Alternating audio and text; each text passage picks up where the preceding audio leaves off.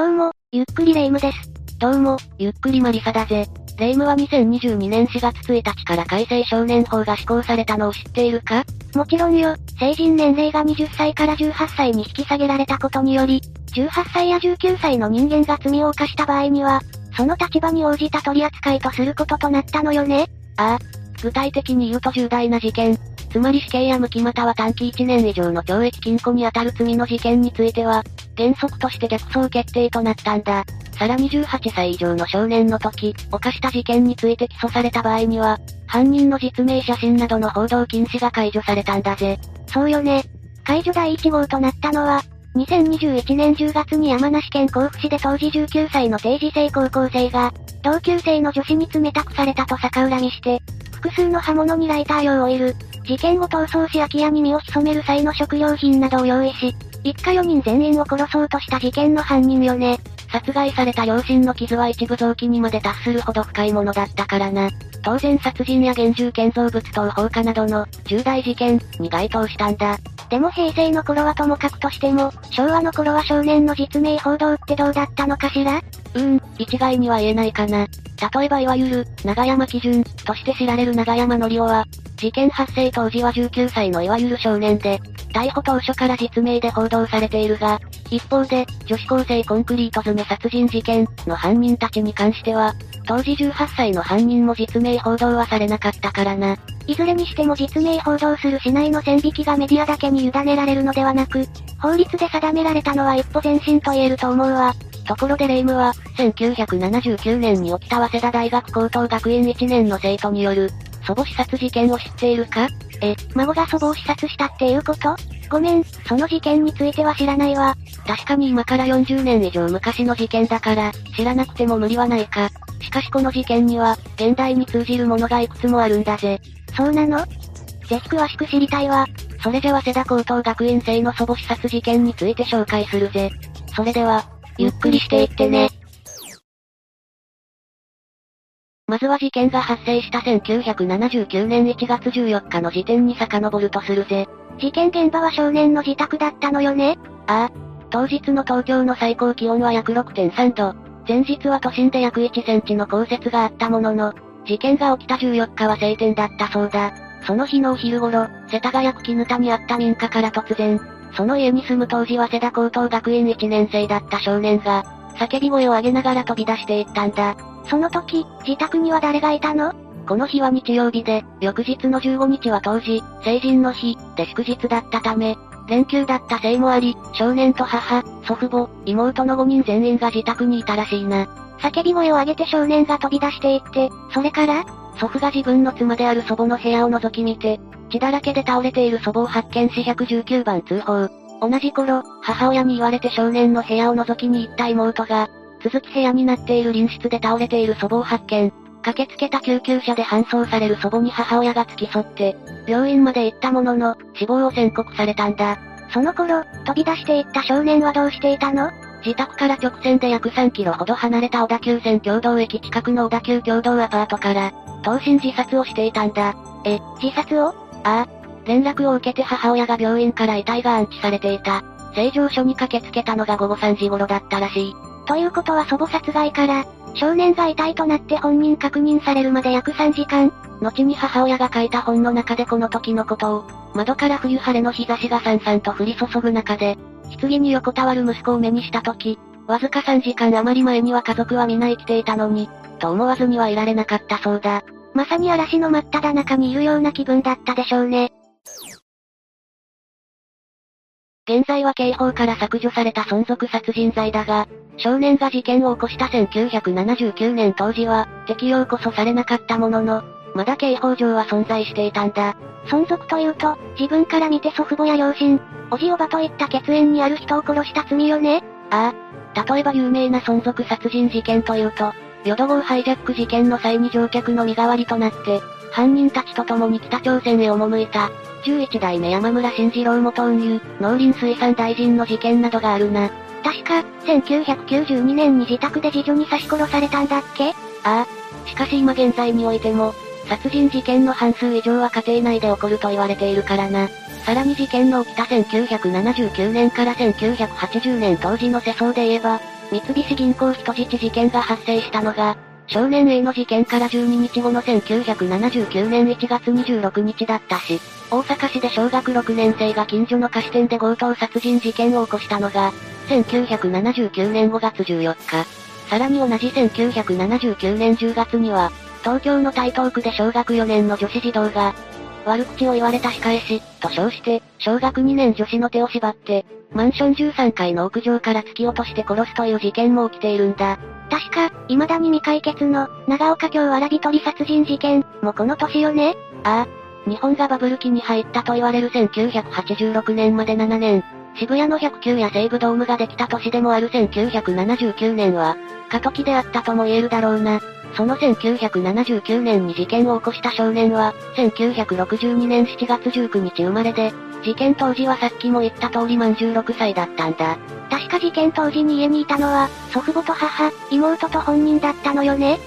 父親は少年の母親と父親は事件前年の1978年9月に別居、10月に離婚していたため、この時は自宅にいなかったんだぜ。ということは、この時少年が一緒に暮らしていたのは、母方の祖父母ということねそうだ。ちなみに事件当時69歳だった祖父は、日本におけるフランス語学の権威として名高い学者で、殺された祖母は事件当時67歳、その二人の長女として生まれた母親は42歳、別れた父親は当時45歳で、お茶の水女子大学教授を務めていたんだ。ざっくり言えば、典型的なエリート家庭なわけね。そうだな。少年自身は私立中学を受験するが失敗し、都立中学を卒業。成績は良かったものの、内申書が悪く、都立の進学校を断念し、慶応高校と早稲田大学高等学院を受験。慶応には不合格だったため、早稲田大学高等学院へと進学したんだ。本人にとっては第一志望ではなかったということ？早稲田大学高等学院は、練馬にある中高一貫教育の大学附属高校で、よほど在学中の成績が悪い場合を除けば、本的に早稲田大学への内部進学が確約されているも同じなんだが、少年自身は東京大学への進学を志望していたこともあり、外部受験が少ない早稲田大学高等学院への進学は不本意だったみたいだな。学校での成績はどうだったの？かなり熱心に勉強していたらしく、1年生の2学期の成績は、校内でもトップクラスだったそうだ。ちなみに、少年と早稲田大学高等学院での同窓生には、地下鉄サリン事件などを引き起こした、宗教団体の分派の代表を務めている J 氏なんだぜ。それにしてもどうして東京大学にそこまでこだわったのかしら？うーん、そのこだわりと少年が残した遺書の存在こそが、この事件に関してのメディア報道の加熱を呼んだと言われているんだぜ。少年は遺書を残していたの？ああ。朝日、読売、毎日新聞に当てて書かれた長文の遺書で、400字詰め原稿用紙に換算して約94枚にも上るものなんだ。少年はこの遺書を遅くとも1月8日までには書き終え、1月9日には学校のコピー機を用いて3部を用意し、それぞれの新聞社に送る予定だったものの、何らかの理由で発送されることはなく、死後に自室で発見されているんだぜ。その長文の遺書には何が書かれていたの？第1章から第6章、後書きからなるその遺書は、第1章が総括、第2章が大衆劣等生のいやらしさ、第3章が祖母と母、第4章が妹、第5章が最近増え始めた青少年の自殺について、そして第6章が結び、となっているんだ。祖父や父についての言及はなかったの？ないな。というよりも、書くべきこと自体がなかったのかもしれないぜ。どういうこと？当時の少年の家庭では、父や祖父の存在感は非常に薄いんだ。祖父、父ともに東京大学卒業後、東京大学大学院を経て、学者となっており、事件当時祖父は東大を退官後、中央大学教授の定年を迎える寸前だったそうだ。一方、父は東大の大学院修士課程を修了後、1965年にはお茶の水女子大学の助教授になり、その後フランス、ベルギー、スペイン、ポルトガルへ約2年間学術研究のため留学。事件当時はお茶の水大学文教育学部の教授を務めていたんだぜ。へえ、つまりいわゆるエリートなわけよね。ああ、少年の父が東大を卒業した頃の大学進学率は短大まで含めても、約10%程度、現在の約64%とは比較にならないからな。つまり10人の子供がいて、その父親が大卒の可能性は1割だったってことだもんね。その祖父や父は仕事が忙しいということで、あまり孫であり息子である少年とは関わりを持っていなかったようなんだ。まあいつの世も、子育てや家庭のことを、妻に任せっきりな男性陣はいるものね少年と中学時代に親しくしていた同級生たちは、事件後に行われたインタビューで、口々に、祖父や父の話題はほとんど出たことがない、と語っているんだぜ。じゃあ、遺書で言及されている祖母や母との関係は、その反対で密だったということよね？ああ、しかしこの遺書には、少年の誤解や、少年期特有の思い込みなども、かなり含まれていると言ってもいい。しかしメディアは、この遺書に書かれた、努力しない落ちこぼれや妬みばかりの劣等生、や、私はいかにも秀才という顔をしているし、上品なお坊ちゃんという感じもするし、まあ美男子でもある、という一文。さらに祖母と母に関して、過干渉だ。祖母は私の母を、私をめぐって対立する女として見ている。母はわがままに育ってきたから女にしては大変勝ち気。といった描写をことさらに取り上げて扱ったらしい。ああ、当時世間一般に広まった遺族に対する、新種の超教育ママ、とかのレッテルはそのせいなのね。ところで少年には事件当時小学5年生の妹がいたんだが、事件後、残された母は世間からの非難中傷に耐えながら、自身の父であり、少年からすれば、祖父と娘の3人での暮らしを支えていかねばならなかったんだ。そんな中、子供たちの復讐、というタイトルの記事が、まずは新聞に次いで、事件の起きた1979年夏に本として出版されたんだが、そこに綴られた、単なる憶測に基づく記事や投稿に母親は愕然としたそうだ。そこで少年の死を無駄にしないためにも、式を雑誌に寄稿しようとしたが、少年の父親である元夫に、少年が死んだのはお前のせいだ、と糾弾された挙句に、もしもそんな寄稿文を発表したら、祖父の立場はどうなるか考えよと言わんばかりの脅しをされたそうなんだ。息子を失い、その息子によって実母を失った元妻に対して、随分非常な仕打ちに聞こえるけど、そこで母親は考えあぐねた挙句に、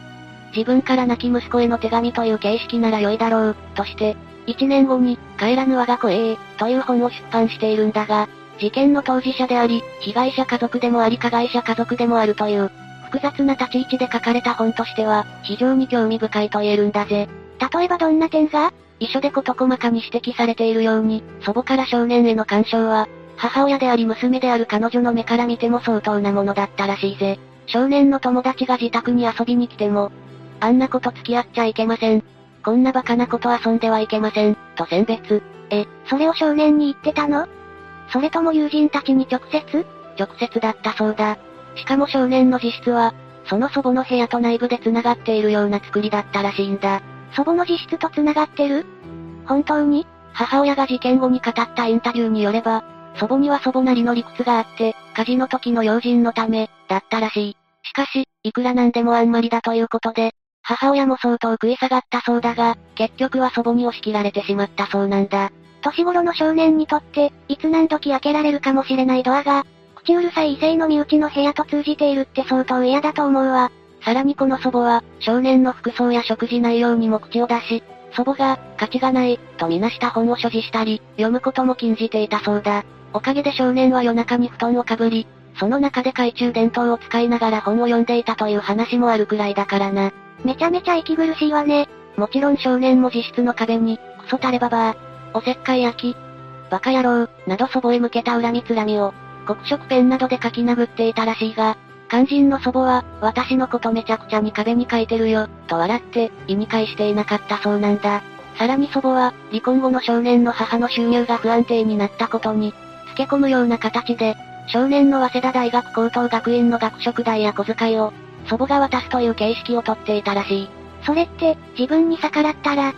手圧を少年に与えるには十分よね。それにしても母は、どうして息子である少年が、自分の母でもある祖母に、そこまで抑圧されていると気づいていながら、息子を守ってやれなかったのかしら？うーん、少年にとっては耐え難い人であり、母親にとっては少年を死に追いやった責任のある人であると同時に、戦後の物不足の時代に、自分が病気になった時には、自分たちの食べ物を削り、虎の子のコートを処分してでも卵やリンゴを買ってくれ。さっきも紹介した通り、男子でも大学進学率が高くなかった時代に、津田塾大学に進学させてくれた人でもあったから、この母親からすると祖母は家庭内の先生君主でもあったんだ。娘として見る母親と、母親として見る祖母の乖離が大きかったというわけね。でも少年を救う努力なら、父親にもあるはずだけど、さっきも紹介した通り、少年の父は当時お茶の水大学の教授だったんだが、父と母の結婚は普通の結婚とは違ったそうなんだ。普通と違うってどういうこと？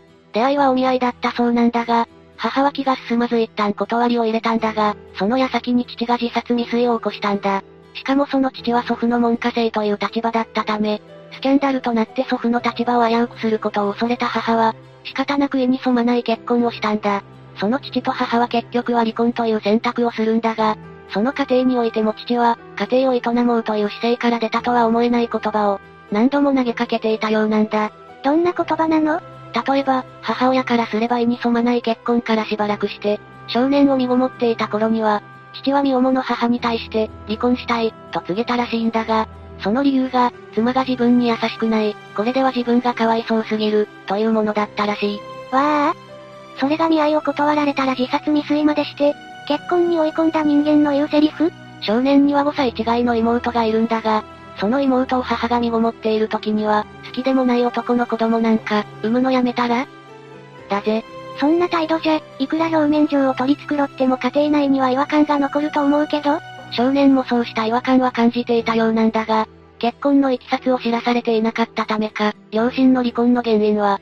勝ち気で、誰にも遠慮することなく育ってきたから、自分の感情を奥にしまって引き下がるというようなことが全くない母にある、と思っていた節があるんだ。少年にしてみれば、自分を祖母の過干渉から、母親として、救い出してくれないことへの、不満も相当あっただろうしな。もしも知っていたら、その後の悲劇は防げたかしら？どうだろうな。なんといっても事件当時はまだ16歳で、周囲のことを思んばかるというよりも自分が中心になる時期だしな。それに少年は遺書の中で、祖母は持って回った陰湿ないやらしさ、で、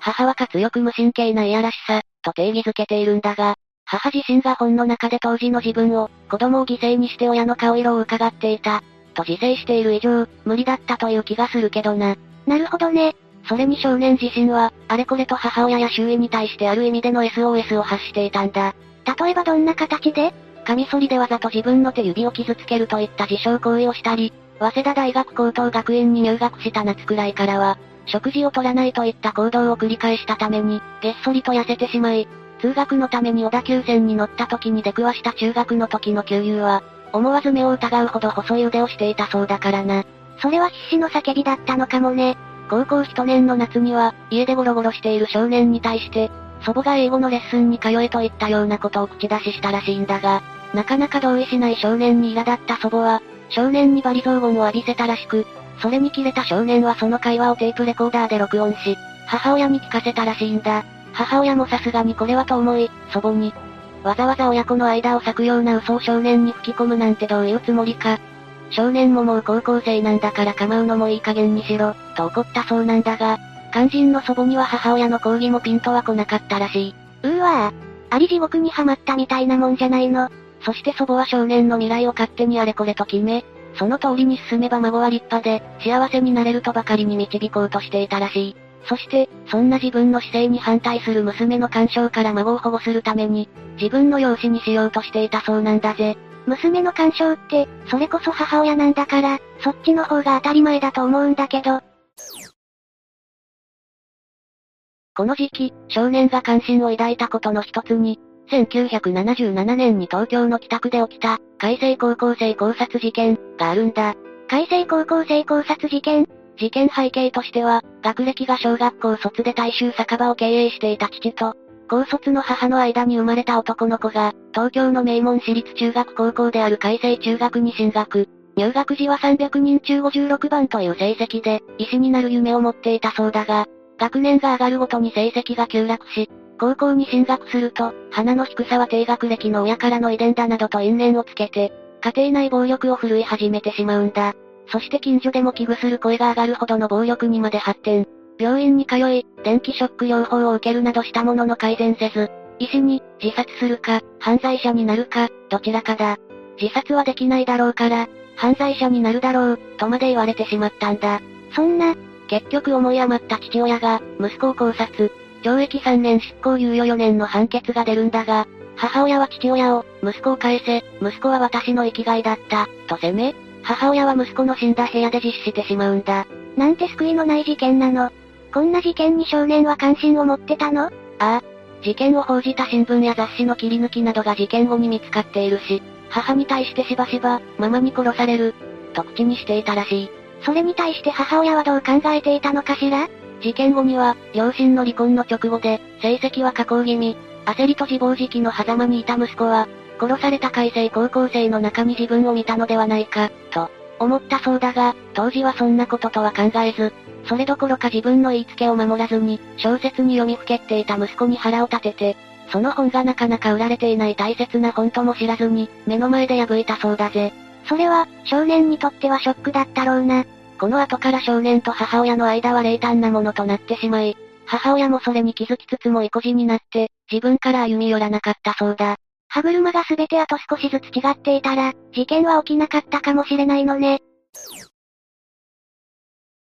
事件から3日後、祖母と孫二人の葬儀は営まれたんだが、その葬儀で憔悴しきった祖父は、どうしてこんなことになったんだろう。わからない。祖母に愛されることが、孫には苦痛だったなんて、どうしてなんだ？と話していたそうだ。同じ家で暮らしていても、気づかないこともあるってことね。その祖父は、事件から22年後の2001年にこの世を去っているが、晩年は老人ホームに入居していたらしいんだ。少年が暮らしていた世田谷の家も今は取り壊され、駐車場となっているそうだ。そしてあの事件の日、少年が飛び降りた共同アパートは2009年に取り壊されて、跡地には共同コルキという商業施設ができているんだぜ。やがて事件そのものも、時代の中に埋もれていくんでしょうね。子供、とりわけ学生による親族殺人は、この事件翌年の1980年に起きた、神奈川金属バット両親殺害事件、や、1993年の森安九段刺殺事件、2003年の河内長野市家族殺傷事件、2006年の奈良自宅放火母子3人殺人事件、2007年、会津若松母親殺害事件、2014年、南幌町家族殺害事件、など後を絶たない。いわゆる毒親によって誘発された事件と片付けられればいいけど、ことは簡単じゃないものも多いわよね。ああ。家庭内の問題は他者や外部の目に触れることが少なく、発覚が遅れることにより深刻化しやすいからな。今回の事件も不幸な事件を繰り返さないために、過去に起きた事件から学ぶべき点が多いと思わされる事件だったわ。さて、というわけで今回は、早稲田高等学院生の祖母視殺事件について紹介したぜ。それでは、次回もゆっくりしていってね。